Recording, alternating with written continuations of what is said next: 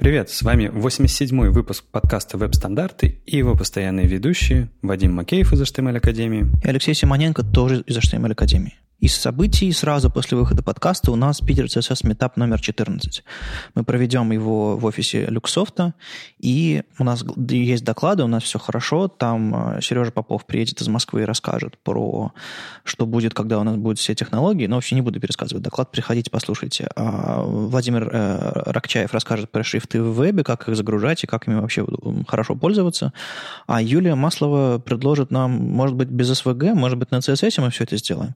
В общем, общем, получается интересная штука. Приходите, а, мы продолжаем ждать ваши доклады для следующих встреч и идеи, где мы можем провести Питер ЦСС э, в Питере, в каких офисах, в каких местах.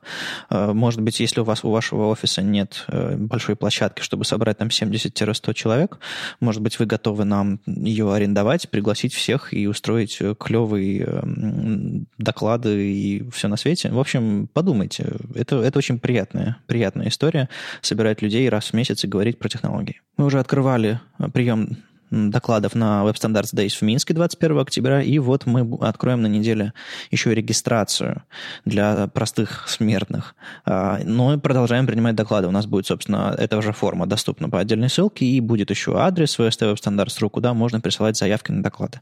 Места еще есть. Вот. И окончательно мы все-таки решили анонсировать. Э, Web Standards Days в Киеве пройдет 4 ноября. Мы тоже откроем прием э, докладов э, на неделе. И, в общем, если вы хотите что-то рассказать в Киеве 4 ноября, бесплатная конференция, большая, куча народу. Нам помогает VIX, нам помогают, собственно, ну, местное сообщество. И мы ищем докладчиков и ждем ваших, ваших идей и вашу, вашей помощи, если вам интересно. Moscow CSS номер 5 пройдет в Москве 31 октября. Ребята пока еще не показали ничего в программе, но вот рассказывают, что пройдет. На самом деле не очень понятно где. А, в офисе Тутуру. Во, прекрасно. Ну, в общем, в Москве, судя по всему, нет проблем с где провести метапы. Это только, видимо, питерская проблема. Ну и ребята из Одесса фронтенда открыли серию регулярных встреч, точнее, откроют 27 сентября. Одесса фронтенд впервые пройдет в Одессе и э, в формате City.js. Ну, то есть эм, в Одессе была конференция долгое время, Одесса JS, именно конференция. То есть э, изначально это, это название City.js, оно говорила про всякие мелкие встречи. Но вот в, в Украине там Харьков JS, Одесса JS и другие а, ребята организуют именно встречи, господи, встречи, огромные конференции раз в год. А тут, собственно, Одесса Фронтенд решила взяться и взялась очень правильно. Мало того, что они открыли первую, собственно, эту серию метапов. Они э, еще пришли в наш календарь, предложили э, pull request с датой и подробностями. А еще и пришли в City.js, э, репозиторий веб-стандартов, и там предложили подробности, кто они, где они и, что они.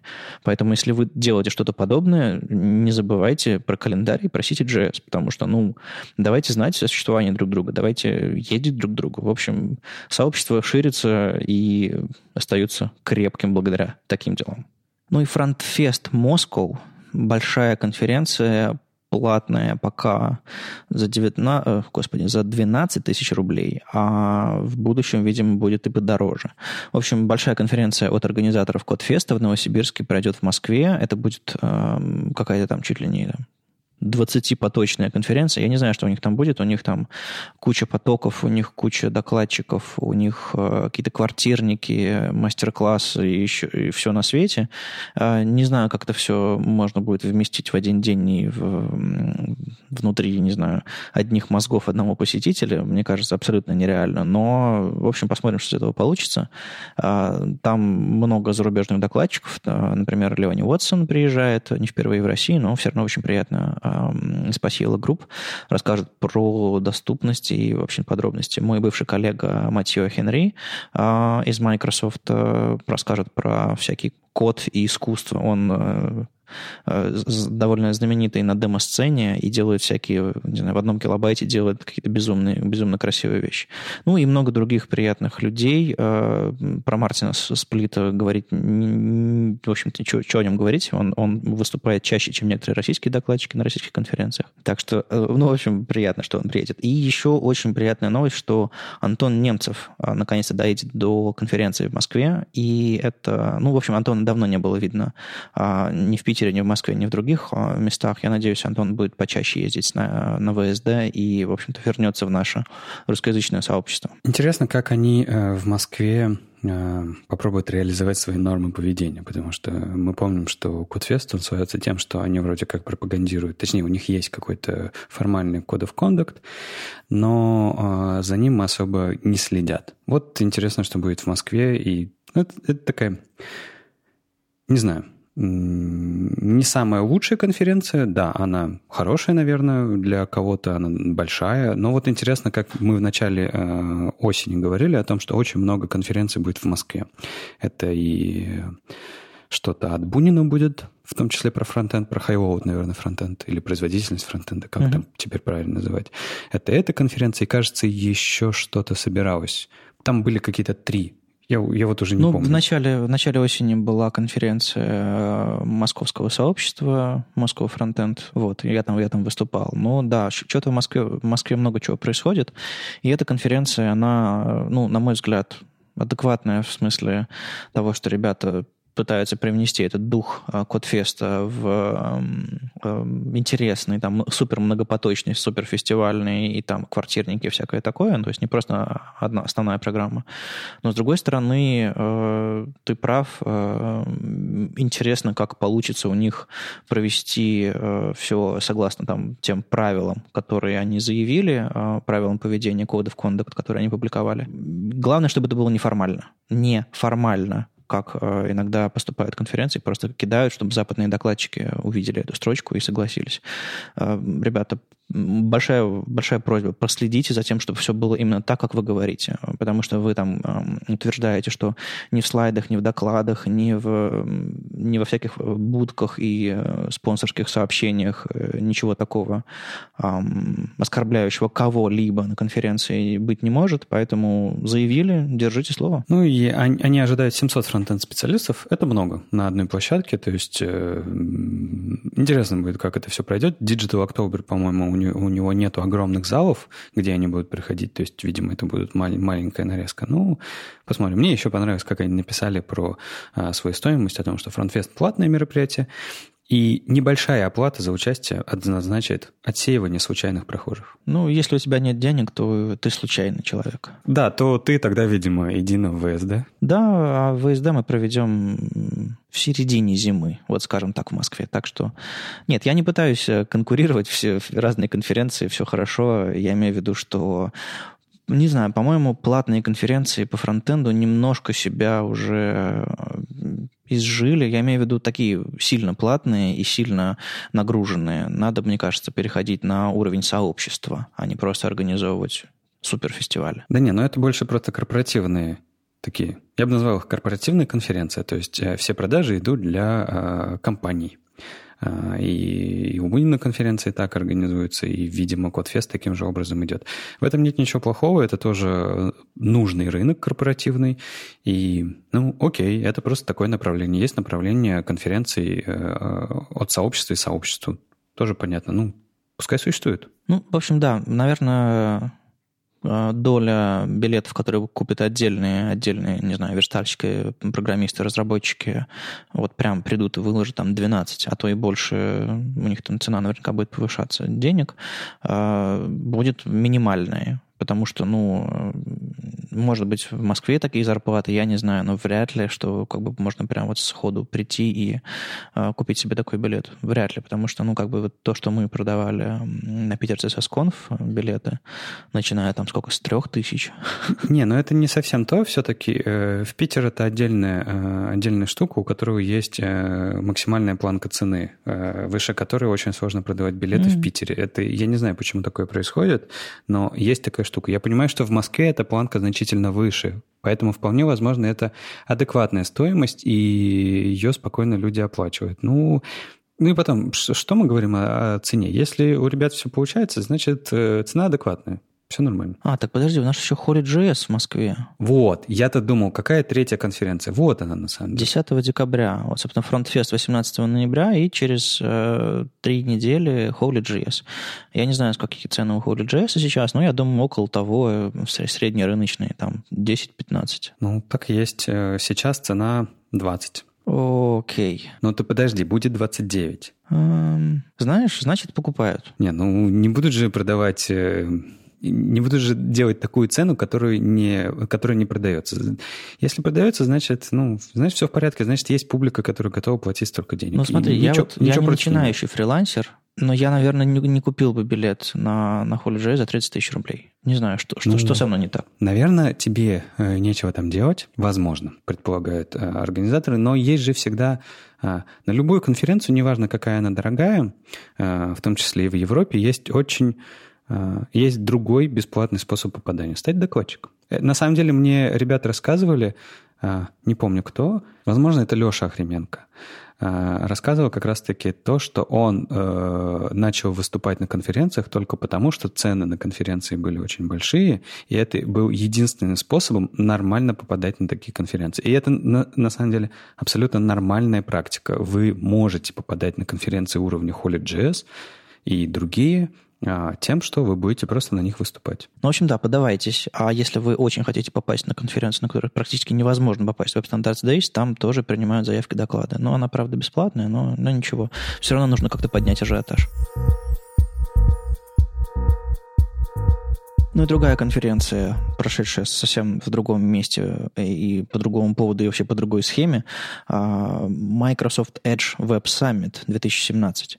Ребята собрались в Сиэтле, в Штатах, и рассказали публике про то, чем они вообще занимаются, чем Edge занимается, какие у них там новые технологии, планы, э, DevTools, Linter, новый Sonar они представили, про который мы уже говорили, что вообще собираются, какие планы у Microsoft с Edge по сервису с воркером, что там нового в гридах, там прогрессивные приложения, электроны всякие, там перформанс, в общем, VR всякие. То есть они очень классно рассказали обо всем, чем они как компания интересуются, во что они вкладываются. В частности, Microsoft очень много занимается open source, поэтому, ну не знаю, если вы по-прежнему застряли на стадии, что там и шаг Ослик, ИЕ и там, не знаю, днище браузер, как говорят некоторые, некоторые авторы.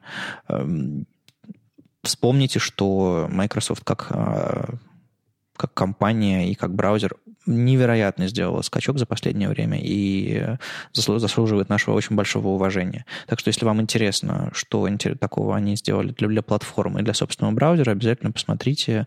Там получасовые короткие видео и очень-очень хоро- хорошие авторы, например, знакомый нам а, Нолан Лоусон, который работает с недавнего времени в Microsoft, он рассказал, ну, с давнего, на самом деле, уже про, про всякие там э, ECMAScript, быстродействие, сложности и, в общем-то, чем команда Edge занимается, чтобы все это ускорить и оптимизировать. Слушай, а как, по-твоему, ну, вот ты как э, бывший представитель браузерной компании, а, которая всегда боролась за свое место. Это, это важный момент.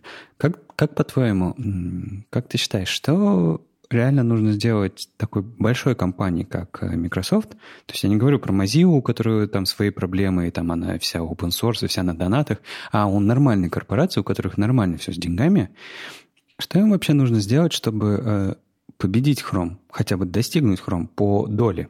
Потому что то, что э, ребята делают, ну да, это очень круто. Браузер стал очень хороший. У них, у, у них есть всякие разные э, штуки, которые они выкатывают первыми. Они у, очень активно участвуют в развитии спецификаций всех, э, написании тестов и так далее. И, но доля не сильно увеличивается. Я не помню, нас, она, она чуть-чуть растет, но мне кажется, из-за того, что она забирает долю ИЕ бывшего. Вот. А, но она Chrome а, никак вообще не двигает. Вот как по-твоему, что им нужно делать? Ну, представь, что ты, не знаю, владеешь большой, эм, большим каким-нибудь бизнес-центром. А в фойе у тебя стоит кофейня, которую ты, собственно, сам, как владелец этого бизнес-центра, завел, ну, чтобы люди приходили на, утром на работу, пили, пили кофе и так далее. Что нужно тебе, чтобы победить какую-нибудь кофейную сеть? этим, этим маленьким э, кофе-магазинчиком на первом этаже? Ну, наверное, принципиально поменять вообще суть и смысл твоей маленькой кофейни. А, вот мне кажется, то же самое у Microsoft. Им не нужно Смотри, Chrome нужен, нужен весь рынок для того, чтобы продвигать продукты Google, для того, чтобы показывать рекламу и так далее. Зачем Microsoft весь рынок? Именно с точки зрения браузеров. Хороший вопрос. Не знаю. Ну, то есть Просто интернет — это огромный рынок а, в любом случае. И э, я думаю, каждая корпорация хотела бы э, с него получать себе денег. Другой вопрос, что не все еще научились, э, как это делать. Но тем не менее, ты сначала должен заполучить этот рынок, чтобы на нем что-то делать. У Microsoft его нет, и он был. То есть они, знаешь, как вот, как эти как э, старые империи, как страны, да, у них вот имперские-то замашки все еще сохраняются, хотя они давно не империи. И у Microsoft может быть э, ощущение это то, что они должны быть лидерами. Мне кажется, в умах-то где-то должно сохраняться, но э, я на самом деле не вижу от них никакого, никакого агрессивного э, продвижения Edge. Ну, то есть вообще, в принципе, я не вижу от э, Microsoft каких-то подвижек в продвижении своего продукта. Не технологическом, а продающем. То есть, а, понятно, вот у Mozilla была недавно вот этот скандал с компанией, а, с тем, что они пытались запустить на основе того, что они лучше, чем другие браузеры, что они якобы не следят за тобой, в отличие от всех остальных браузеров. Это было очень плохо, это был скандал, но это хотя бы, знаешь, это хотя бы какое-то направление, это какие-то попытки. Видно, что ребята думают, пробуют, ошибаются. В плане Microsoft я этого не вижу. Возможно, опять же, ну, как это обычно бывает, до меня не доходит, потому что я тут весь э, в Apple сижу обмазанный. Вот, и не знаю, но что им нужно сделать и зачем? Они же выпускают веб-продукты. Ну да, они выпускают, у них там есть офис онлайновый, у них есть всякие такие истории, связанные с онлайном, но мне кажется, что зарабатывают они... Я недавно видел на днях а, долю заработка э, там Apple, Microsoft, Google и всех остальных. У Google там, не знаю, 80%, э, ну, я, конечно, вру, но типа того, а реклама у Microsoft, там очень много офиса, очень немножко Windows, еще чего-то там. Ну, то есть вот а, они в основном продают компаниям софт, а в, в, в частности, в, в браузере их софт работает, ну, то есть не софт уже получается, но имеется в виду, что офис онлайн тоже работает. Они пытаются э, там с, с, Google, с Google Docs тоже конкурировать в этом смысле.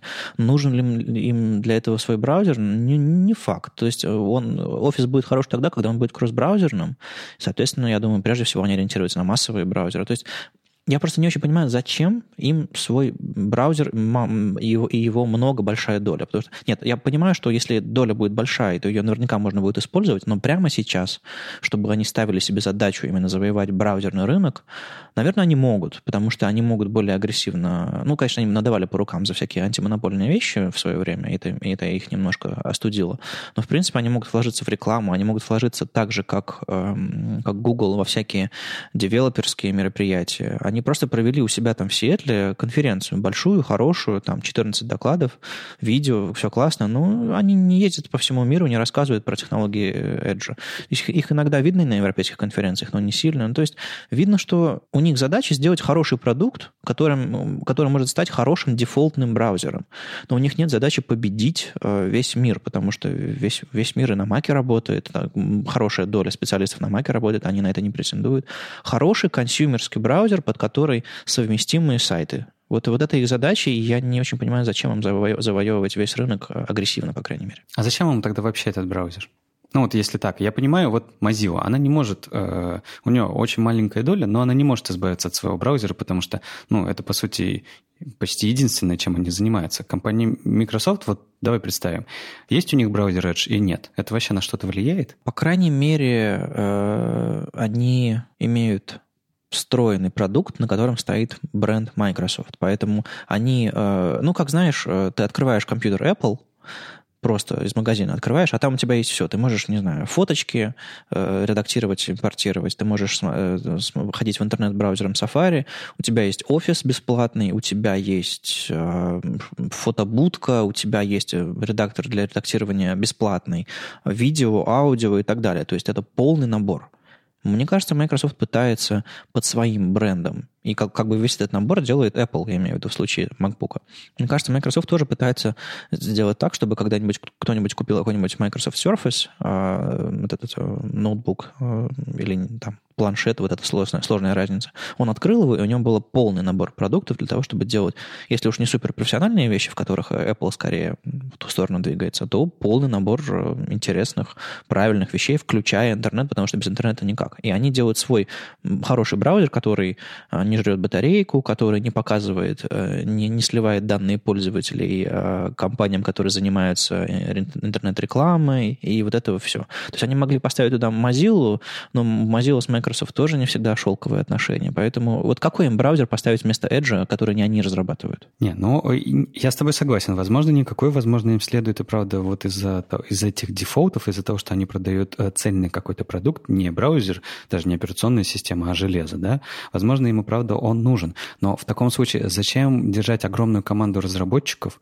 зачем держать огромную... Я думаю, они ресурсов-то порядочно тратят на Edge, а если они могут взять и заменить движок, как это сделал Opera. Мне кажется, они э, однажды проигнорировав э, разработку и развитие Internet Explorer 6, разогнав команду, по сути, которая им занималась, начав, начав с нуля, когда пришлось разрабатывать 8, 9, 10 и так далее, они выучили какой-то урок, что их влияние на, на развитие веба, на технологии, которые нужны им для собственных продуктов, хорошо тогда, когда у них есть команда профессионалов, когда они на самом деле влияют на экосистему, когда они могут использовать все эти технологии в своих, в своих внутренних продуктах, не знаю, они же, они же всякие там э, хостинги и инструменты для разработчиков предлагают, всякие там облачные платформы, и, так, всякие там хранилища и прочие, прочие истории.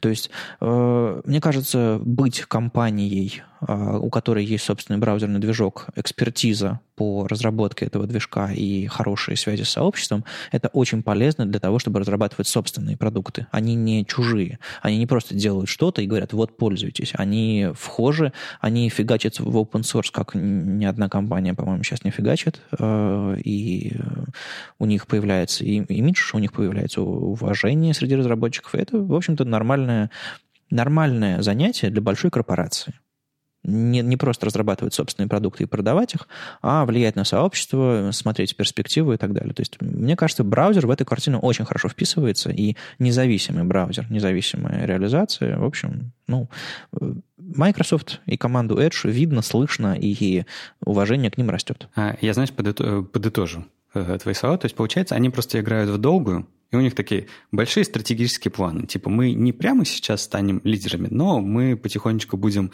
а, подкапывать ваше дно и э, однажды вынырнем. Может быть, может быть. Потому что все-таки держать э, большую команду разработки, эм, не думая о том, не ставя планы, ну, разве есть такие команды, компании, которые говорят, ай, ладно, делайте что-то, неважно что. Делайте просто хороший продукт. Ну, вряд ли так говорят. Наверное, э, всегда все заканчивается деньгами. Ну, блин, тем более в корпорациях. И, и open source в том числе. Это всегда, даже если это, э, это история имиджевая, это все равно, она все равно так или иначе влияет на так, деньги в итоге. Поэтому, может быть, у них такая стратегия. Не, ну может быть, они сейчас готовят перевод всех своих офисных проектов, офисных продуктов да, в интернет, стопроцентно, и забивают на софт, чтобы это было кроссплатформенно. А потом они говорят, а в нашем браузере они работают лучше всего, быстрее всего, меньше всего жрут батарейку, они тач-френдли, и наш браузер самый лучший на свете, и тут вдруг раз, и весь, весь Windows неожиданно мигрирует на Edge. Может быть такой план. Ну да. И, кстати, я давно не слышал ничего про их мобильную историю. Она жива еще? Ну, у них э, этот Windows Phone как бы на грани э, погрешности в статистике, поэтому, я не знаю, по-моему, главная их история в том, что у них одна операционная система и на Э, и на десктоп, и на мобильный. И, собственно, они э, Windows Phone как платформа, по-моему, они подзабили на нее. Потому что они... ну, это всегда была принципиально другая платформа. То, то есть они просто э, планшетами занимаются, по сути? Ну, можно сказать так. Ну, то есть я не думаю, что э, и, и у них есть какая-то доля или серьезные планы, чтобы конкурировать с Android и iOS сейчас на мировом рынке. про одну корпорацию поговорили, перейдем к другой. Apple. Тут э, мы на прошлой неделе говорили о том, какие интересные события происходили во вторник. А на этой неделе, собственно, произошло то, а, что нам показывали и обещали на прошлой неделе. Вышла новая операционная система iOS, вместе с ней вышел Safari 11 для мобильного и для десктопного. А, то есть Safari 11, он вышел не только для, на High Sierra, точнее, выйдет не только на High Sierra, а и на текущую, как она называется, просто Sierra? Просто Sierra. Просто Sierra. Что интересного? Ну, в общем-то, все, что мы обсуждали там и появилось, как ожидалось. Э, поддержка WebRTC, последний браузер, у которого ее не было, Работает, отлично. А, работа с WebAssembly, вариативные шрифты — это очень круто. То есть это а, первый браузер, в котором есть... Э, первый стабильный браузер, в котором есть поддержка вариативных шрифтов. Можно пробовать и играться. Они, опять же, последними поддержали разные э, тайминг API, это ресурс тайминг, performance timeline и user тайминг. Это вещи, которые можно из ваших скриптов аккуратненько доставать, э, браузер вам будет подсказывать. Всякие штуки с WebCrypt обновили, поддержали, улучшили веб-инспектор. И вот та самая штука, про которую мы говорили, когда э, проходил VVDC, о том, что у них какая-то суперинтеллектуальная умная система, которая будет э, предотвращать э, слежение за вами разных сайтов. По-моему, так до сих пор никто и не знает, как она работает, потому что я не видел э, никаких объяснений или статей, как она. Я единственное помню, что они говорили, что у нас будет невероятный, невероятный машин learning, который будет понимать, как сайты себя ведут, хорошо или плохо, и мы будем блокировать автоматом. Но как по факту, я не знаю. Ну как, как?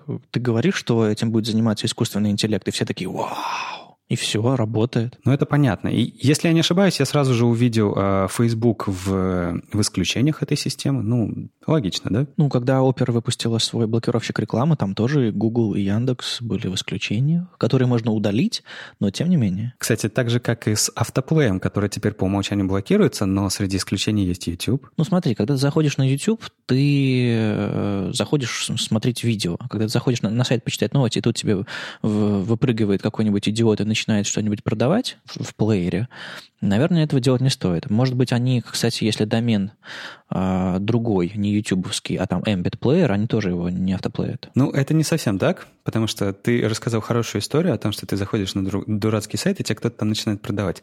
А я сейчас э, прости, если я захожу на YouTube, мне разве перед тем, как я начинаю смотреть ролик, не прикручивать туда прирол с рекламы, где мне какой-то чувак начинает продавать? Ты сам его включаешь, и это называется не автоплей. Окей, может быть.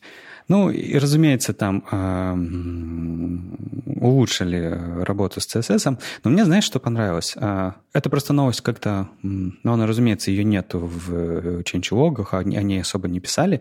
Но ты знаешь, что а в этом релизе Safari на десктопе у тебя, появилось, у тебя появился пункт в, де, в девелоперских инструментах, который был в Safari Technology Preview. Ты можешь включать экспериментальные фичи. А, так подожди, так э, самое классное в этой новости, что на iOS появился пункт в меню настройках браузера, что ты можешь включать экспериментальные фичи. Ладно, на десктопе. А знаешь почему? Ну? Потому что им надо было включить Viewport Field и Constant Properties. Почему не насильно включить, как это делает Apple? Нам, не, нам ну виднее, вот что, что вам нужно. Они в этот раз пошли очень правильным путем. А, как мы и говорили в прошлый раз, и как они писали в тредике про, а, когда предлагали спеку, о том, что они считают, что это бета-фича, то есть э, она до конца не реализована. Более того, они спеку предложили, но сейчас реализовали не полную версию спеку, спеки, они реализовали только вот те, вот те маленькие кусочки, которые нужны для того, чтобы э, можно обходиться с проблемами iPhone 10. А, и они включены как экспериментальные фичи по умолчанию. Ты можешь их пойти и выключить. Но ты можешь пойти и включить link preload, а, CSS display contents, там, я не знаю, э, web animation, web GPU, async frame scrolling. То есть очень много вещей ты теперь можешь включить в релизнутом браузере. Раньше так нельзя было. А, ну это да, это, это очень хорошо. То есть это как э, такие ближе к пользователю фичи, которые, если он может, если он знает, зачем это ему, включить и выключить. Это как во всех остальных браузерах. Ведь там давным-давно можно было зайти в About Config, в, в Chrome, в Firefox и включить это все не только в Nightly сборку. Ну, это не user-friendly абсолютно, а с точки зрения Safari там все гораздо ближе к, к конечному пользователю. Это да. Ну и касаемо CSS, чуть более подробно, тут есть э, отдельный модуль CSS CSS fill and stroke, и там есть свойства fill и stroke, собственно. А, там можно задавать ширину, цвет, там, как там а, эти все штуки ведут себя. И на самом деле в CSS, ну, поскольку спека CSS, но на обычных объектах, по-моему, эта штука еще нигде не работает. Так вот, Safari, она взяла и прокинула в CSS э, SVG-шные свойства, которые, по-моему, раньше через CSS контролировать было нельзя. Они это сделали не просто прокинули а, не знаю, атрибут в, в CSS, они сделали это по спеке. То есть мы близимся к тому, что у нас CSS-ные и SVG-шные свойства а, описываются одной спекой, и, собственно, CSS, и потихонечку мы сможем нормально в CSS не только атрибутами на SVG, потому что есть очень много, по-моему, свойств, которые сейчас можно задавать только атрибутами. Ну, то есть, типа, x, y, координаты SVG, понятные это не знаю, когда-нибудь будут ли они в CSS или нет, а, может быть, другие имена у них будут, но, в общем, я к тому, что спеки э, идут друг к другу, и это очень приятная новость, потому что мы уже давно считаем SVG а, не просто посторонним объектом, а мы уже видим их как кусок нашего HTML, когда мы там инлайним иконки, и это, в общем-то, кажется вполне себе ну, нормальной вещью, и будем двигаться дальше. Хорошо, что э, Apple и Safari двигаются в том же самом направлении. И тут кто-то в ВКонтакте пожаловался, что э, у него там какие-то проблемы с Safari, и вообще что и как, почему и где. И я просто говорю, так идите спросите у Apple, они же нормально таки отвечают. И дал ссылку на твиттер Джонатана Дэвиса, мол, идите и спросите Джонатана, как бы есть вопросы, есть проблемы, вот идите к человеку, и он ну, отвечает. И человек пошел и спросил, я уж не знаю, чем там все закончилось, но э, к чему веду? Э, вы понимаете, что компания Apple, у нее хоть и есть какой-то э, имидж компании, которая э, ничего не говорит, ничего не рассказывает, э, но на самом деле для русскоязычного сообщества и компания Google, которая прям открыта до невозможности по поводу своего хрома, и вся команда на, на распашку и во всех соцмедиа, им тоже можно задавать вопросы. Поэтому, ну, не стесняйтесь, можно на, на, на ломаном английском все равно спросить, и вам ответят, скорее всего. И вам дадут ссылки на, на баги, и вы сможете подписаться. В общем, давайте становиться частью международного сообщества. Хватит уже задавать вопросы в воздух в пабликах ВКонтакте. Ну, справедливости ради нужно все-таки сказать, что э, понятно, почему такое ощущение к компании Apple, потому что все-таки до недавнего времени они ничего не отвечали, в том числе и про веб-кит. Ты пом- вспомни, как э, э эти все обсуждения ребят из Chrome Dev Team которые нападали на ребят из Apple, а ребята из Apple просто не могли ничего толком сказать. И отшучивались, я не знаю, вели себя по-идиотски, но по сути ничего никогда не отвечали. Сейчас это совершенно не так. Ну, э, вообще история этого Джонатана началась с того, что он э, где-то там в Твиттере заявил, что он деврел э, для Safari и WebKit, и его пригласили на конференцию, и он сказал, что ему пока нельзя выступать на конференции. И это была первая шутка, и первый момент, когда, собственно, узнали про него, а с тех пор его, его видно на конференциях. Я не знаю, выступает ли он, но, по крайней мере, приезжает, дает комментарии какие-то, еще что-то такое. То есть это живой человек, которому можно говорить, ну, в рамках в рамках NDA. Ну да, спросите его, что, что вы там запилите в следующем сафари, вряд ли он ответит. Ну, это такая модель. Компании, которые работают на э, крупные события, крупные релизы, они в ловушке. Я помню, как ты уже сегодня расковырял это, это воспоминание. Я работал в браузерной компании, и когда у нас был свой, еще свой движок, мы работали на два события в году. На, на выпуск какой-нибудь бета следующей версии и на какое-нибудь журналистское событие осенью. И мы такие все, вот все усилия, там, супер программа, хорошо, плохо, обязательно нужно успеть. Кому-то рассказать об этом, вы что, вы сорвете мероприятие когда мы перешли на Chromium, все очень сильно поменялось и стало настолько просто и хорошо. У нас все равно были инфоповоды, мы могли какие-то интерфейсные вещи э, там скрывать или наши планы особо не, не, не анонсировать. И на самом деле многие вещи были у всех на виду. Мы все равно их анонсировали, все очень сильно удивлялись, хотя эти вещи были включены э, или, или спрятаны за флагом, или включены там чуть ли не по умолчанию в ночных версиях. А знаешь почему? Потому что когда доступно, оно неинтересно уже. А вот когда что-то недоступно, тебе сразу интересно узнать, что же там, и надо раскопать покупать. Ну, так э, ковыряются же в свежих петах э, macOS, чтобы найти скриншот нового iPhone, точнее, иконку, напоминающую новый iPhone и его название. Потому что тайна провоцирует. Э, в общем, все, все тайное, оно интереснее, вкуснее, поэтому нужно закапываться. В общем, я надеюсь, Apple потихонечку выползет, по крайней мере, с браузером из этой ловушки анонсов, потому что они не анонсируют Safari на своих мероприятиях. Что там скрывать? Но это на самом деле меняется. Они вот рассказали немножко за запоздало, но все-таки рассказали про то, как делать сайты для iPhone 10. То есть, в принципе, э, все уже более или менее было сказано в статьях про то, что у них там есть специальный viewport feed cover, э, в который включает э, поведение сайтов, и сайты начинают растягиваться под весь большой и вплотную прилегающий к краям экрана iPhone 10. И на самом деле вот на это ушко, ушко или этот, на этот, на этот наплыв сверху, они тоже начинают заезжать. И, собственно, там очень подробные схемы, как это все эм, обойти, что такое safe area, что все эти константы, как они работают, и как использовать новые появившиеся свойства в Safari, min и max, э, которые как бы проверяют, какой, ну, как функция min-max э, в, в JavaScript ты передаешь ей число, оно тебе выдает там большое или, или мало. Вот тоже та же самая функция, по сути, э, появляется в CSS, и ты можешь прокинуть ей два значения, и поскольку одно из них динамическое, а другое статическое, одно из них будет выбрано. То есть это обалденнейшая функция, и э, Apple показывает в коротком посте у себя в блоге, э, в блоге WebKit, как, собственно, работать с интерфейсом, как под любой сложный экран, можно сделать удобную, хорошую верстку. Поэтому мы, конечно, нам стоит еще проверить, как это все работает. Ну, тут, в принципе, они предлагают все это через supports прокидывать. Поэтому, если вы там, не знаю, проверяете саму, саму эту функцию Max на поддержку, и только тогда, если она поддерживается, значит, скорее всего, у вас iPhone, который, которому это нужно, не нужно.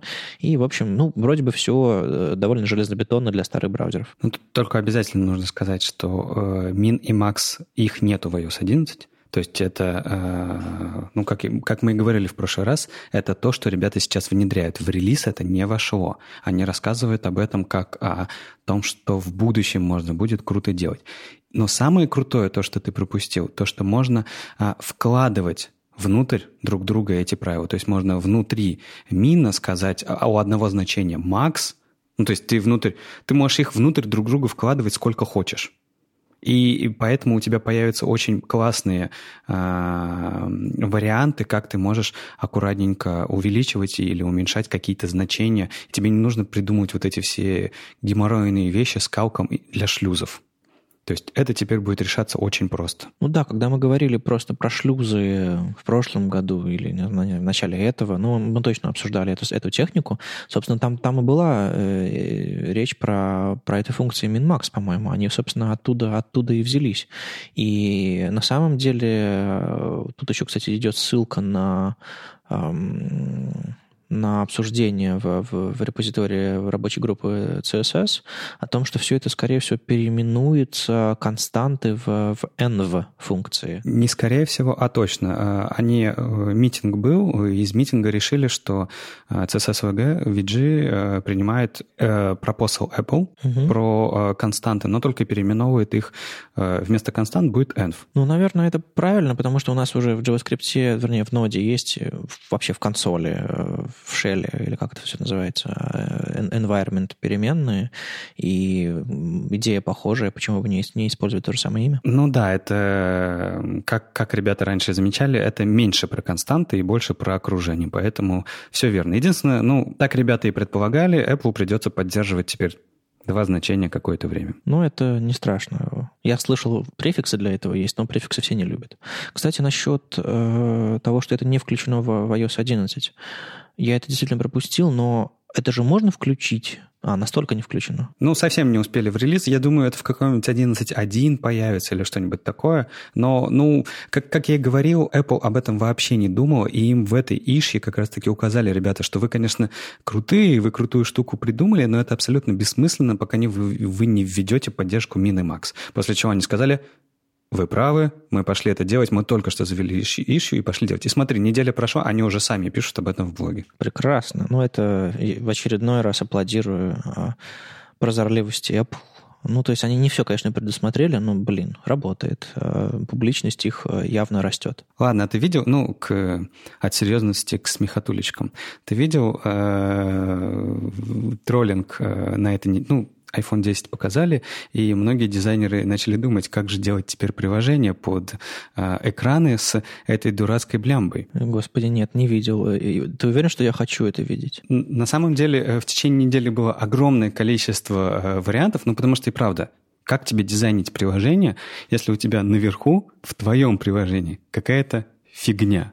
Тебе же ее нужно как-то обыгрывать. И там очень много всяких разных было э, смешных придумок, но больше всего мне понравилась идея э, Фета, которая который раньше в Твиттере работал, я не знаю, где он сейчас работает, он просто придумал, что это якобы то ли усы какого-то чувака, то ли что-то такое, и в итоге он как бы держит лапками, наверху, наверху нарисовано, как, как будто он держит лапками приложение, а само приложение, оно ниже. И, по-моему, это прекрасно. Окей. Okay. Ну, в общем, да, он... Эм, да, можно обыграть какую-то хардварную вещь, но, но, но зачем? Ну, а просто зачем эта фигня? Она же мешается. А, нет, я не знаю. Надо, надо просто нам допустить, что экраны не такие, как мы хотим, не такие квадратные, не такие, не так себя ведут, как мы хотим. Они любые. Поэтому давайте пробовать на круглых часах и на, на, на треугольных телефонах все наши интерфейсы. Ладно, тут еще э, Safari Technology Preview 40 вышел, и там, в отличие от всех предыдущих версий, ну, ближайших, ладно, ближайшие десятки, которые была, всякие разные интересности, потому что, ну, во-первых, они под... исправили багу, которая была просто ужасающая, когда люди ее раскопали. То есть люди, когда раскопали, они кричали в Твиттер «Holy shit». Смысл был в том, что э, в Safari каким-то абсолютно случайнейшим образом э, в код попала такая штука, которая точку запятой воспринимала как оператор присвоения. И можно было написать, например, не знаю, x, запятая 123. Это означало, что x равно 123. Подожди, не запятая, а точка запятой. Точка запятой, да. А, э, это типа бага? Это бага. Это просто недосмотр. Там даже ребята раскопали, что это абсолютно случайнейший недосмотр. Они его уже, ну, как ты видишь, э, исправили, но в релизнутом 11 Safari это работает. Ты можешь сам пойти и попробовать, оно работает. И это потенциальная проблема, э, это потенциальная XSS-уязвимость, потому что ты можешь писать, я не знаю, location href запятая JavaScript двоеточие и вызывать свой любой JavaScript код, и никакая, никакой инструмент, который следит за этими уязвимостями, не поймет этого, потому что у тебя явного присвоения нету. А, и это прям такая, э, ну, правда, люди там кричали, -а, -а как это, как это возможно? И все шли и пробовали. Типа, это реально работает? Ну, потому что это же невероятно, оно же не должно так работать, но оно работает. Не, просто когда Ингвар э, пошутил э, про то, что это ECMAScript 10 и точка запятой — это присвоение, я поверил, потому что я думаю, ну, может быть, они совсем с ума сошли, и, может быть, это действительно они зашипили какую-то фичу, которую, про которую там stage, stage 0, э, нет? Нет, это, это, это конкретная бага, ужасная бага, и это никакой не ECMAScript 10. Окей, ну, видимо, меня легко обмануть, потому что я регулярно вижу синтаксические всякие э, предложения экмоскриптовые, которые как бы говорят мне, господи, что это, зачем они это делают, почему это выглядит так страшно, и я не понимаю, что здесь написано. Ну, а так они э, очень много поработали над файл system, над фейчем, э, продолжают они улучшать его. Они внедрили очень крутую спеку, это поддержку Э, ключевого слова await в итерациях, то есть ты можешь написать for await, э, и в круглых скобочках, то, что ты будешь итерировать, э, ты туда можешь вставлять какие-нибудь, выз... какие-нибудь асинхронные вызовы. И такой цикл, ну, мы это уже обсуждали, когда был пропосл, такие вызовы каждую итерацию будут ждать, пока они отрисовываются, и только после этого переходить на следующую итерацию. Тот самый for await off. А, они его имплементировали у себя, можно уже смотреть, как он работает. Ну и, как обычно, много-много всяких других э, интересностей, которые, на которые я сильно не обратил внимания. Ну и как же без новостей Хрома? Он же у нас тоже обновляется часто, и, как обычно, у нас интересный рассказ про Chrome 62, которая сейчас в бете, перед неинтересным видео Пита Липажа, который, который повторит все то же самое, но просто в доступной более форме. Ладно, Пит, извини, но тут, правда, мы хотим менее развлекательного, наверное, хотя, ну, это мы такие. В общем, бета Chrome 62, они умеют теперь э, считать качество сети, причем не, не в духе, что, типа, это, типа, они берут от устройства формальное значение, типа это Edge 3G э, там, или LTE какой-нибудь, или 4G, и на этом остаются довольны. Нет, они каким-то образом пытаются анализировать текущее подключение, видимо, тоже используют какие-то системные возможности. Ну, речь о том, что хорошо было бы вам, как разработчикам, а, понимать, на какой сети находится человек, который загружает ваш сайт или приложение, соответственно, отдавать ему не ретиновые картинки, даже если он на ретине, потому что интернет у него медленный, и ему нафиг ваша красота не нужна, лучше отдайте ему какой-нибудь там пережатый WebP. Вот, и, собственно, для этого есть Network Information API, и надо, конечно, интересно покопаться, потому что иногда Wi-Fi может быть хуже подключения по 2G. Мне очень-очень-очень понравилось о том, как они рассказали о том, что, ну, Network Information API а, мы уже какое-то время поддерживаем, но до этого он вам сообщал теоретические значения. В смысле теоретические значения? Типа, я тут попробую угадать, как у вас. Но ну ладно, не беспокойтесь, теперь-то это точно верные значения. Ну, по крайней мере, пока не вышел следующий хром, где они скажут, что это тоже были Ну, имеется в виду, что они, э, как я уже говорил, полагались на какие-то формальные характеристики, типа как, как устройство само думает о сети, так, видимо, и есть. А сейчас они, видимо, стараются пинговать, считать, ну, в общем-то, каким-то каким образом делают э, информацию более, более точно. То есть они там считают всякие метрики сети, всякие раунд-трипы и прочие, прочие штуки, но, в общем-то, почитайте спеку, если вы делаете приложение, которое, не знаю, важно в состоянии сети для его работы и можете оптимизировать доставку, реже обмениваться данными с сервером, загружать ресурсы в более худшем качестве, там, не знаю, шрифты отключить внезапно, если вдруг вы поняли, что сеть очень плохая. Пользуйтесь. Ну, самое это крутое — это вариативные шрифты, а? Ну да, да. Safari, конечно, успела первый, э, но Chrome вроде бы показал раньше эти вариативные шрифты, э, по крайней мере, заговорил говорил о них. А, в общем-то, эта первость не сильно важна. А, важно, что в массовом браузере появляются вариативные шрифты, и у нас, собственно, э, все немножко меняется. А в, в англоязычном, кстати, выпуске 86 мы с Заком говорили про то, что вариативные шрифты могут стать очередным шагом по оптимизации загрузки шрифтов, просто потому что вы можете вместо четырех прокидывать одно. Оно более тяжелое, чем, а, чем просто один шрифт, потому что там есть, ну, по сути, обычно там два крайних начертания, то есть там супер тонкое и супер там широкая, соответственно, между ними каким-то образом масштабируется шрифт. Э, и, соответственно, Зак предложил э, на самом деле вариативные шрифты для тех, кто не слышал выпуск или там не, считал, по сути, подгружать два шрифта. Один прямой, то есть не вариативный, а очень, очень простой шрифт. Он будет максимально легкий, максимально быстро подгрузится и отрисуется, а потом уже, когда браузер, по сути, начнет свой этот фофт, когда браузер начнет э, рисовать псевдо полужирный италик и так далее, э, вы подгрузите вариативный шрифт, который будет маленьким, потому что там будет ну, только то, то, что нужно.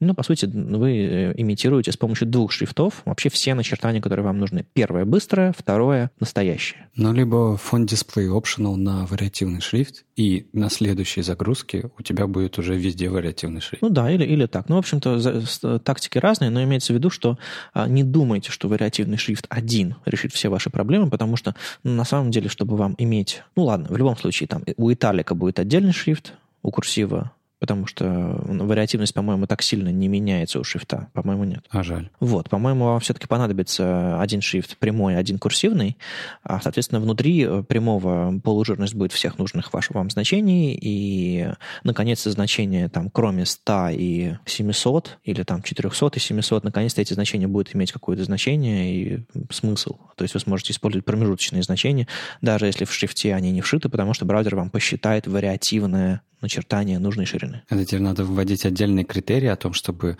жирность шрифта была э, одинаковая. А то ведь начнут 700, 701, 702, 703. Ну, сначала мы должны дождаться хороших, бесплатных или там не сильно дорогих и вообще встроенных в систему а, вариативных шрифтов. Я, кстати, не знаю, есть ли сейчас на Windows и Mac хорошие, встроенные в систему вариативные шрифты. Сан-Франциско? Я не знаю, умеет ли он вот так вот. А, по-моему, когда Apple первый раз рассказывал в начале этого года, они говорили, что Сан-Франциско так будет уметь. Ну, ты помнишь, что нужно, чтобы докопаться до Сан-Франциско на операционной системе macOS? Не просто написать Сан-Франциско, а как бы убиться да, и написать длинную батарею. Ну, в общем, а, Будем очень внимательно за этим наблюдать. Я точно видел э, какие-то скриншоты из продуктов Adobe, Photoshop, там, иллюстратора, где они прямо в, в инспектор э, шрифтов во время, ну, как, как, как вы рисуете интерфейс, встроили в, в эту панельку э, поддержку вариативных шрифтов, то есть вы можете слайдером себе нужную жирность подобрать, насыщенность, там, не знаю. Соответственно, вам не нужно будет выбирать из списка фиксированные значения, которые есть шрифта. То есть э, в редакторах, не только в браузерах, э, начинает появляться поддержка немножко, ну, скажем так, появятся. То есть они недавно какое-то у них мероприятие было у Adobe, а, и, видимо, они покажут, а, не знаю, там, зимой, весной обновленные версии этих своих Creative, э, Creative Cloud, Creative Suite, в котором будут поддержка. То есть дизайнеры тоже смогут, смогут рисовать. А, а, как, а как ты думаешь, из вариативного шрифта можно какое-то конкретное начертание достать? Ну, в вариативном шрифте есть что? Есть, по сути, два шрифта, то есть два комплекта кривых для каждого ну, как минимум два. И морфинг между ними? Да, и между ними инструкции по морфингу. Они не прямые, не, не прямые в смысле, что типа просто расширяйся и увеличивайся, а они и более сложные. В принципе, из шрифта можно достать одно из этих начертаний точно. Я не знаю, наверняка есть инструменты, которые могут взять одно из крайних начертаний, применить к нему одну из ступеней изменения и, и сконвертировать это в шрифт фиксированный. Я уверен, что такое можно будет делать, но вот фактического вот использования такого не видел. Просто это будет поначалу ведь проблемы. Ну, представь, если дизайнеры так э, возбудятся этой всей фигней, начнут делать макеты с вариативными шрифтами, то верстальщик-то пока не может их применять, ведь у него нет кросс-браузерности в этом, ему нужны конкретные начертания, а он их не может взять. И, ну, это такая проблем. Понятно, это, это типичные проблемы переходного периода, когда мы в процессе перехода, но об этом придется думать. Не, я уверен, что можно будет это сделать. Не факт, что есть сейчас инструменты для этого, но Хотя, знаешь, Зак говорил, что можно из вариативного шрифта вытащить, собственно, прямое начертание э, нужного какого-то там э, насыщенности средней, который вы собираетесь использовать для основного массового текста, и э, его использовать, отправлять первым, а потом весь вариативный шрифт. Так что наверняка можно. Ну, в общем, если у вас под рукой есть вариативный шрифт и всякие инструменты, которые умеют это делать, попробуйте, расскажите нам. Ну и еще, кстати, появилась штука, которая позволит делать медиа капча э, в, в Chrome. Более интересно, просто смотрите. Медиа капча вы позволяла раньше этот API э, брать источником вашего, собственно, медиа всякие устройства, типа веб-камеры, микрофоны и прочее такое. А сейчас можно взять как источник э, медиа, элемент видео или аудио.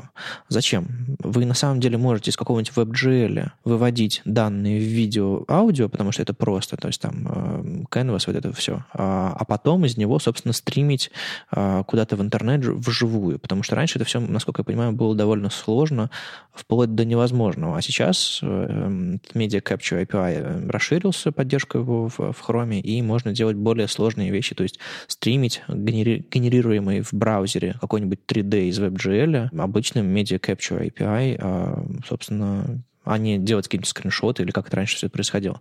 Если я наврал, расскажите, но так я понял эту идею. Ну, еще интересная штука, которую я заметил, это то, что Payment Request API, вот тот самый настоящий, не Apple, а вот, ну, стандартный, он будет работать, как только Chrome обновится на iOS, то есть на Apple устройстве, iPad, iPhone, заработает нормальный стандартный э, Payment Request API.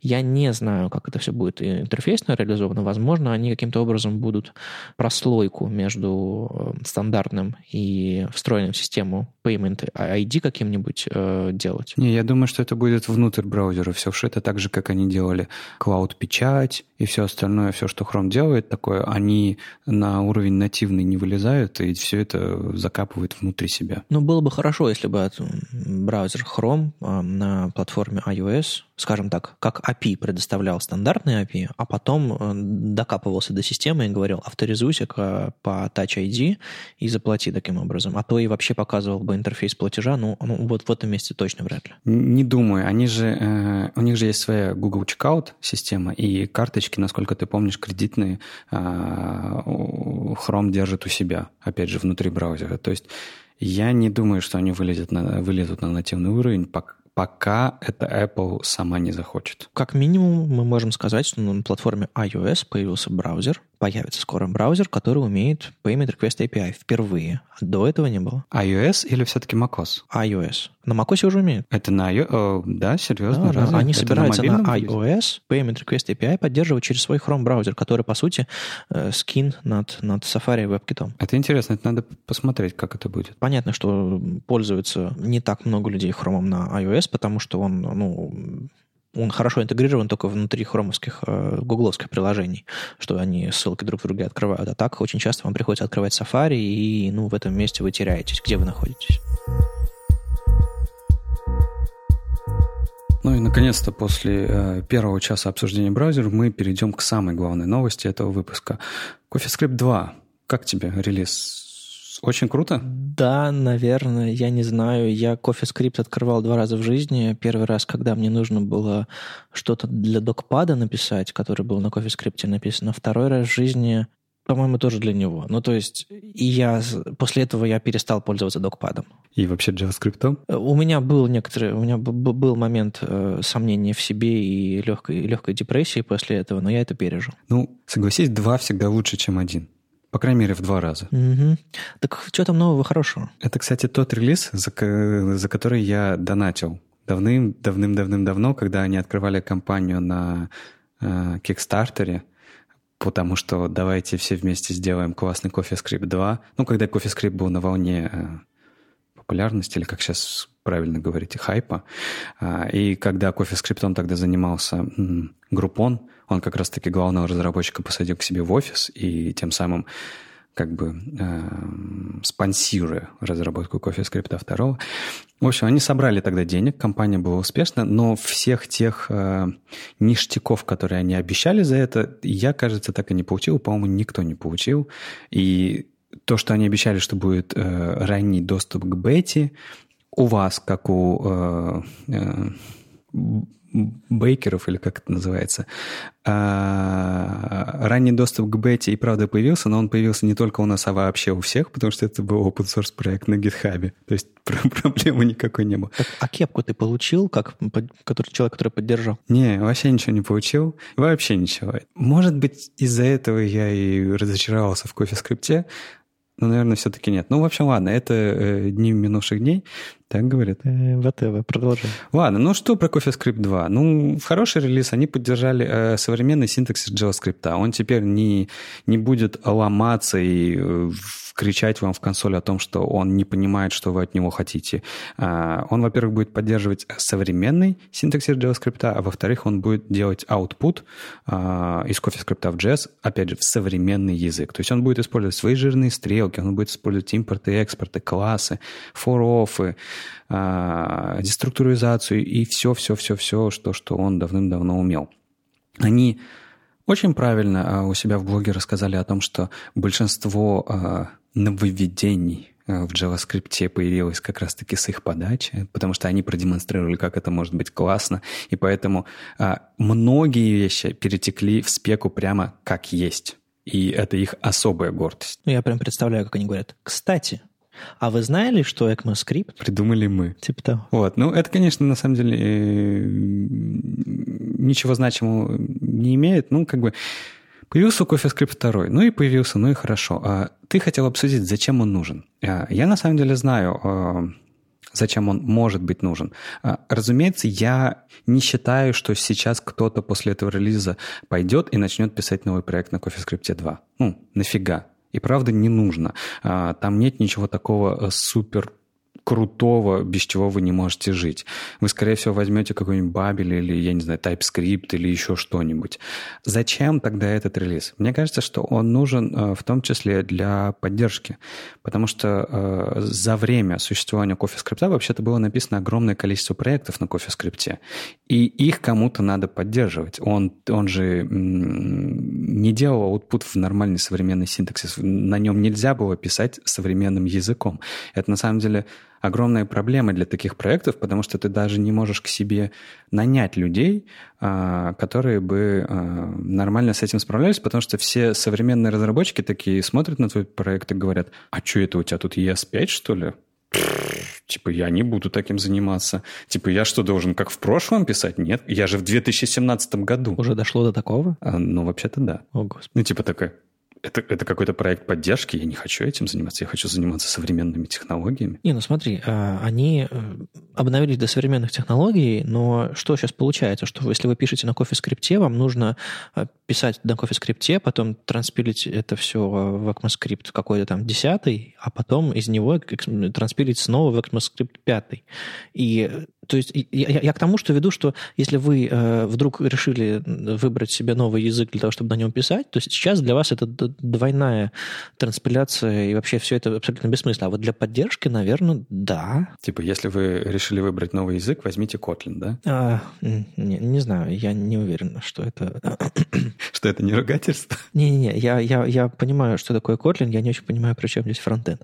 Anyways, тут они э, показали много всего интересного, но я пытаюсь вспомнить, какие известные проекты э, могут воспользоваться всем этим интересным. На самом деле, если я не ошибаюсь, половина проектов, написанные на рельсах, были написаны на CoffeeScript. И все, что вокруг вот тусовочки Ruby и рельсов э, было, оно писалось на CoffeeScript, потому что э, CoffeeScript это был э, ну, как дефолтным языком написания JavaScript внутри рельсов очень долгое время. Ну, как SAS был, собственно, тоже родился из, из около рельсовой тусовки Ruby, э, потому что они хотели себе все Ruby подобное с этими собачками и прочими историями. Ну и, соответственно, вот все эти проекты, они и остались на CoffeeScript. Куда им деться-то? Я, кстати, помню, что, по-моему, автопрефиксер был написан на CoffeeScript первое время, потом его переписали на, на обычный JS. Ну, автопрефиксер это потому, что, ну, ситник рубист. Ситник на самом деле писал группон какое-то время. Ну, то есть э, все хвосты идут вот в ту сторону. Все складывается. Да. Ну, я, кстати, не вижу никакой проблемы в CoffeeScript. Ну, э, нормальная штука. То, что вышла новая версия, это хорошо для тех проектов, которые живут на CoffeeScript. Они, они наконец-то могут э, пойти идти вперед, а не топтаться на месте. И э, не знаю, э, я, я в этот раз как-то пропустил комментарий на ВК, но если там был какой-то хейтинг этого всего, ну, он бессмысленен, потому что Новые проекты вряд ли будут писать на CoffeeScript, поддерживать старые – это очень хороший релиз, потому что наконец-то можно двигаться вперед. А ты можешь прикинуть, сколько лет прошло между вот этим э, застоем? Давай так, я могу тебе сказать, когда я написал э, пост у себя в блоге, который назывался «За что я люблю CoffeeScript». Этот пост был в 2011 году. Тогда не было еще никакого ES6, и только выходил ES 5.1. А, со своими всякими улучшениями. То есть это было достаточно давно, это было 6 а, лет назад. И, и уже тогда а, шли разговоры о CoffeeScript 2 как раз-таки. То есть получается, что за 6 лет, пока ничего не происходило, технология стала не то, что не нужна для новых проектов, а прямо абсолютно неактуальной и стала поводом для, для, для шуток и издевок. Ну да, ну, знаешь, э, главная проблема CoffeeScript, ну, не главная проблема CoffeeScript, а вот эта вот вся история с, Coffee, с так повернулась, потому что э, ребята из Ruby on Rails сообщества решили его внедрить себе как э, first class citizen языка. То есть весь JS, который там писался, а, он писался на CoffeeScript. И из-за этого, наверное, все вот эти вот пошли истории вокруг CoffeeScript. А почему они это решили? Ну, потому что синтаксис CoffeeScript был максимально а, близок к синтаксису Ruby вот эти вот все э, более читаемые конструкции, типа x равно 10, if э, x там то-то, то-то, то есть ты просто читаешь это как предложение, и оно хорошо читается. Мне вот интересно проследить параллели с другими языками. А, например, на SAS сейчас почти не пишут. По крайней мере, я очень мало вижу людей, которые вот прям берут себе нормальный SAS не SCSS синтаксис, а именно SAS, оригинальный синтаксис на отступах, такой Ruby подобный, на нем, правда, мало пишут. На SCSS в этом синтаксисе продолжают по-прежнему много писать.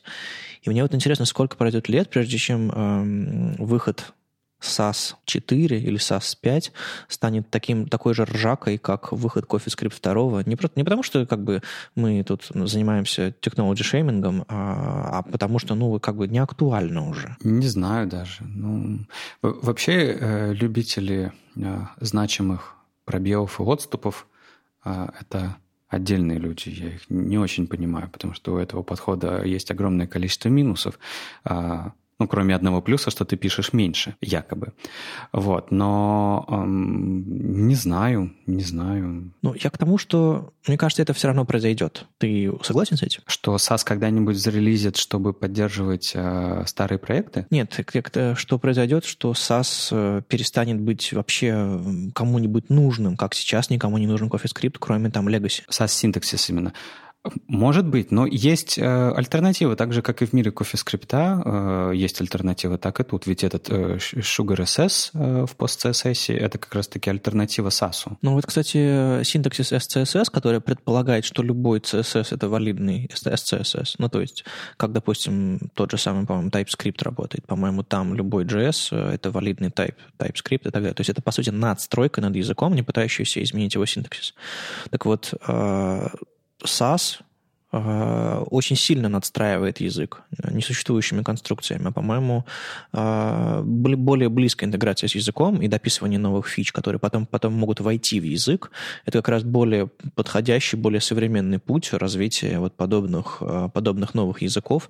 А CoffeeScript был принципиально другим, и тот же самый SAS, он принципиально другой, он несовместим. Ну, не, я не согласен, потому что любо, любая штука и TypeScript JavaScript и SCSS, она на самом деле в язык приносит изменения, и синтаксические изменения в том числе. Просто а, э, в твоем а, примере ты берешь, э, то есть, видимо, тебя больше всего напрягает, это то, что убираются смысловые конструкции, э, типа точек, точек запятой, там, скобочек, которые группируют какие-то вещи. И это, это что в CoffeeScript, что в SAS. А, а в остальном и CoffeeScript, и SAS приносил а, новые а, синтаксические конструкции наравне с TypeScript и SCSS. У тебя все равно в SCSS есть циклы, условия. Это совершенно не синтаксис CSS. Ну, я имею в виду, что их можно не использовать, и если ты их не используешь, а используешь какие-то базовые возможности языка, это все равно синтаксически совместимо, и ты не, не фантазируешь, не изобретаешь что-то новое принципиальное. А на самом деле на CoffeeScript ты мог ставить точки запятые, и ты мог ставить э, брасы ну, то есть э, фигурные скобочки. То есть тебя, э, э, тебя язык не, не запрещал тебе это делать. Ты мог это делать, ты мог на CoffeeScript писать. В принципе, валидный синтаксис. И проблема CoffeeScript только в том, что он, э, ну, из-за из э, вопроса парсинга, э, всего этого кода, он не воспринимал новые JS-конструкции из ES 2015, 16, 17 и так далее. Ну, а еще в CoffeeScript 2 появилась поддержка JSX.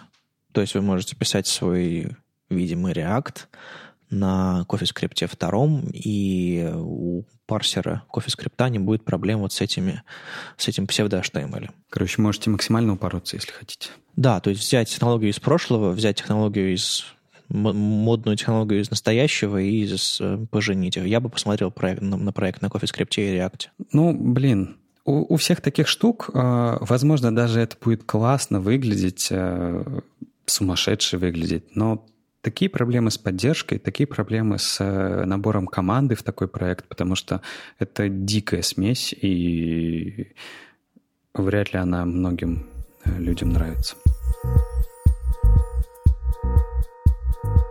Я постоянно возвращаюсь к конференции Front Trends, которая прошла в мае. Я там выступал с первым своим англоязычным докладом на большую публику. И там, правда, было очень много знакомств, много очень хороших людей. И, в частности, я там познакомился э, с Конрадом Джвинелем. Э, я не уверен, правильно ли я произношу его имя и фамилию. Э, надеюсь, встретить его еще как-нибудь э, где-нибудь в Польше.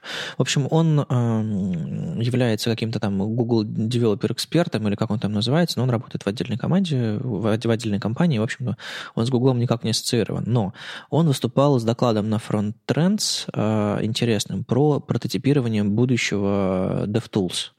И, как редко случается, но очень ценно, он сделал из своего доклада большой пост на медиуме.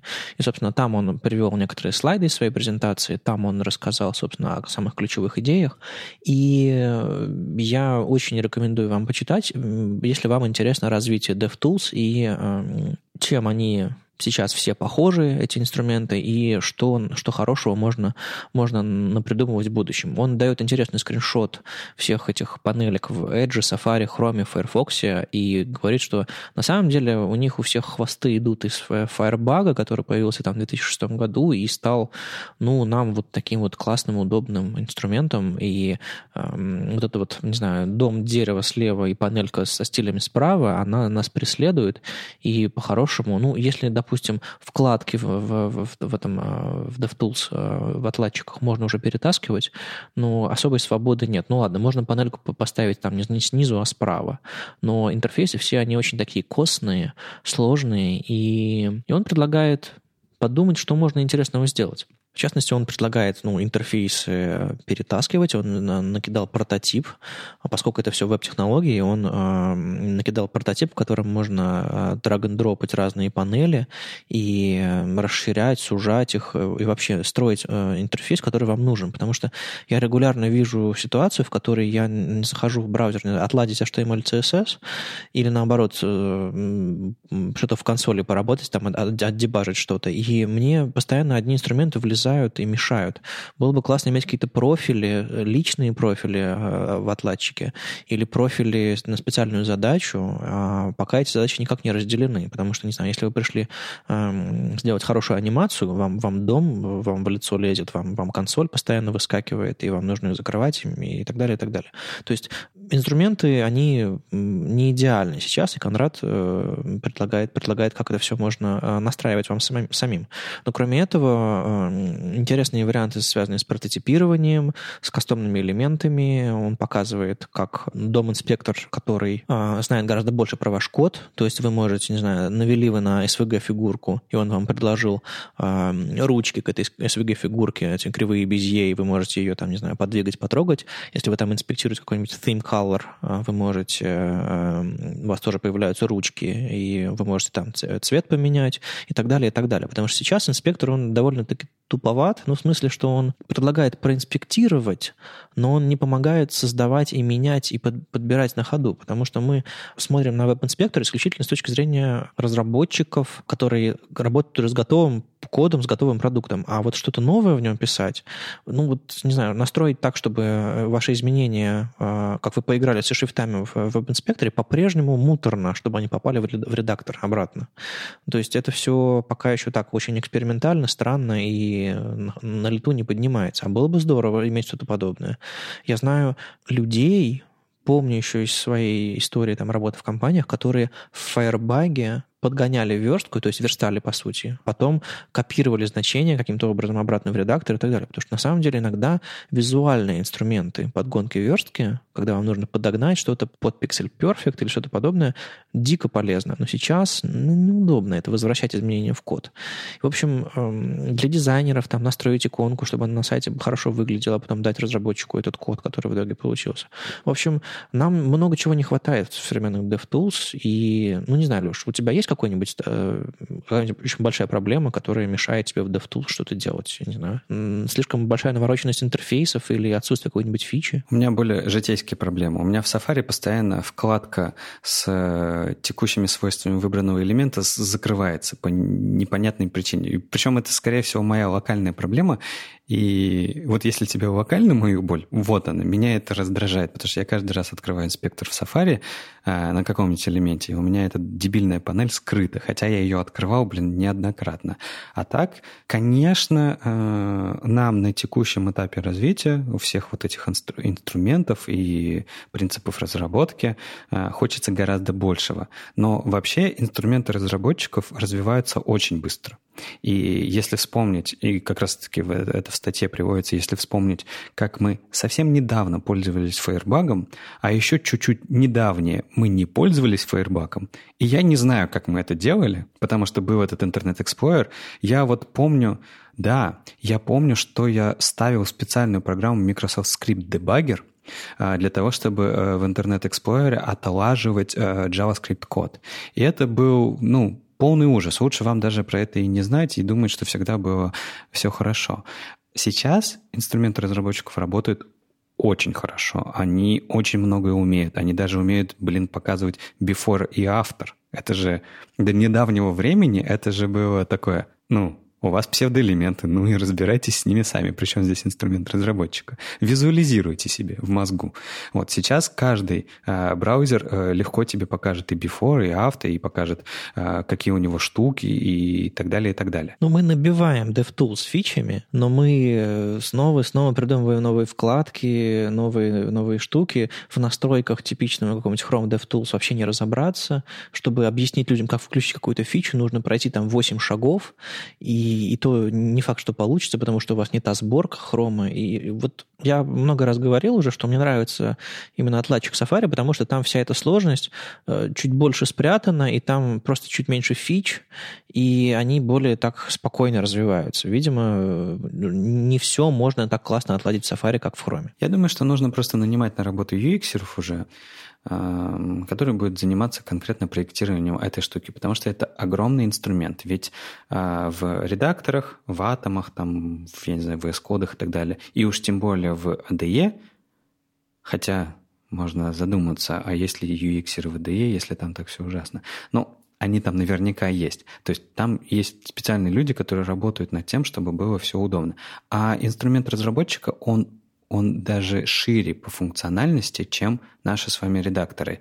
И он очень важный инструмент при разработке. Поэтому а, им должны заниматься не только программисты, которые будут увеличивать количество фич, а, но, конечно же, и UX-специалисты, которые будут улучшать э, опыт использования. Я считаю, что я это говорил в одном из предыдущих подкастов, что в Chrome абсолютно ужасные инструменты разработчиков в плане UX. Ну и Конрад предлагает не просто ждать, пока какие-то другие люди а, сделают что-то новое, интересное для DevTools, какие-нибудь там UX придут или какой-нибудь Пол Айриш э, неожиданно решит все, все поменять, а самим что-то пробовать, потому что на самом деле есть возможность установить расширения в отладчике. Я не уверен, что это можно в Safari делать, но я точно уверен, что это можно сделать в, в Chrome и Firefox, установить какие-то расширения для вашего отладчика, и там всякие uh, DevTools для React, Facebook, фейсбуковские умеют все эти делать, там инспекторы подгружать. Uh, попробуйте сделать что-то новое и классное, чего вам не хватало. Вот мне, мне самый классный прототип, который показывает Конрад, это таймлайн, когда он uh, показывает в какой-нибудь типичный to-do MVC, и и пока он взаимодействует, э, в таймлайне рисуются отдельные кадры э, этого взаимодействия, а потом он отматывает по таймлайну, кликает не просто это скриншоты, а это состояние, на которое он возвращает. Ну, как этот э, таймлайн в, реакте, который позволяет там разные состояния приложения возвращать. Вот это обалденно. То есть можно э, пройтись по разным этапам, понять, что как, где рендерится, какие там данные, где и что где. В общем, наверняка слишком сложные вещи вещи требуют какой-то поддержки браузерной, если вам нужно какие-то протоколы реализовывать, еще что-то такое, там очень глубокое взаимодействие со страницей или даже с операционной системой, это понятно. Но то, что вы можете писать собственные расширения и смотреть, что нового можно внедрить в DevTools, э, это совершенно точно. А экспериментируйте, и, может быть, DevTools станут не просто огромной свалкой всех возможностей, потому что, знаете, у всех, наверное, дома есть огромный ящик с инструментами, куда ты сначала 20 минут ищешь там нужные тебе инструменты, только потом начинаешь заниматься чем-то полезным.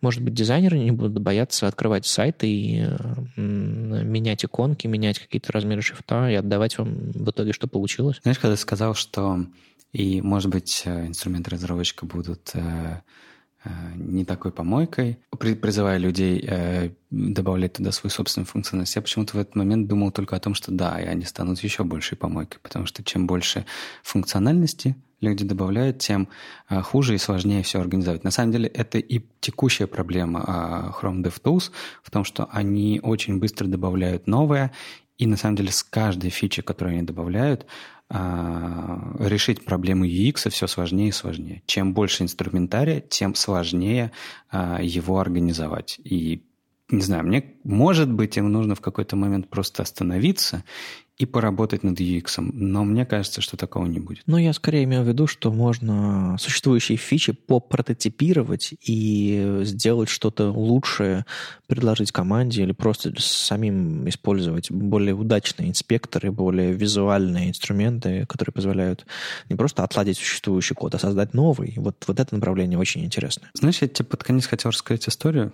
Она вообще абсолютно не к, к нашему сценарию, а к тому, как иногда э, разработчики всяких разных систем, даже очень крутые, такие как разработчики YouTube, иногда берут и портят нам эм, нативные всякие функции. Ты же знаешь, что в последний macOS, который выходил в прошлом году, они ввели очень удобную штуку, что ты можешь смотреть видео uh, picture-in-picture. Ну, по сути, а, откидывать видео в отдельное маленькое окошко, которое поверх экрана, да? Да, ну, да, да, можно, можно так упростить, хотя я бы не хотел такого упрощения. Ну, серьезно, это не picture-in-picture, как в телевизоре, когда у, вас, когда у тебя наложение. В опере это сто лет назад появилось, встроенное в браузер фичи и так далее. Нет, это наложение. Это не в браузере, это нативное. Оно накладывается на full-screen приложение. Ты можешь его переносить, ты можешь его уменьшать, увеличивать, ты можешь управлять контролами в этой штуке, и оно выглядит не как браузерное. Возможно, это, да, ты как представитель бывшего браузера,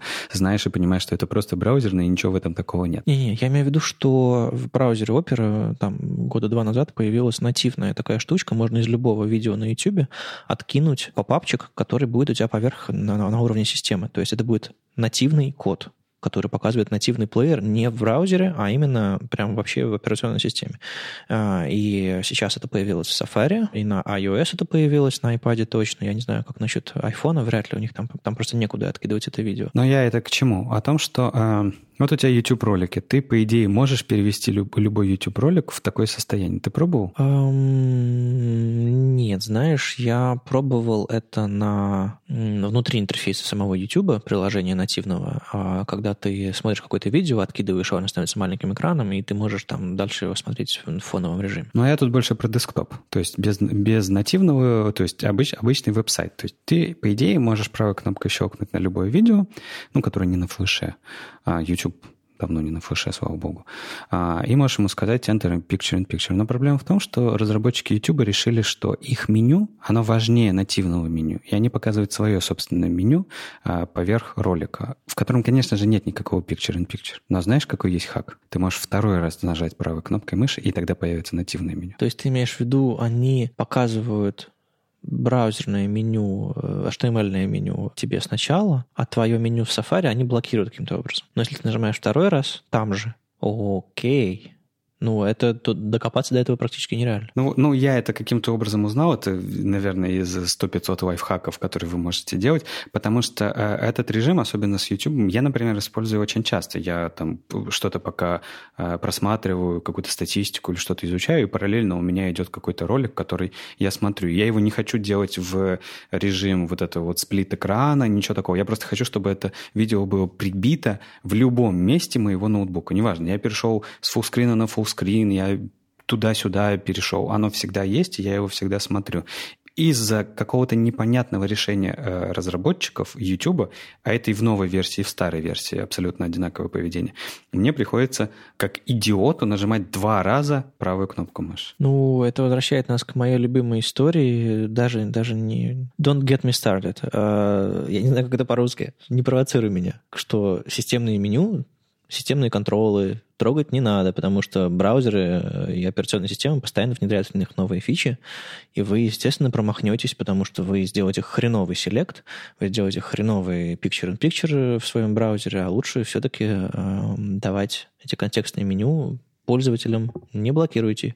Хотя ну, для такого, знаешь, на каком-нибудь условном Google Docs я, наверное, рад, что они показывают собственное меню, потому что иногда это бывает удобно.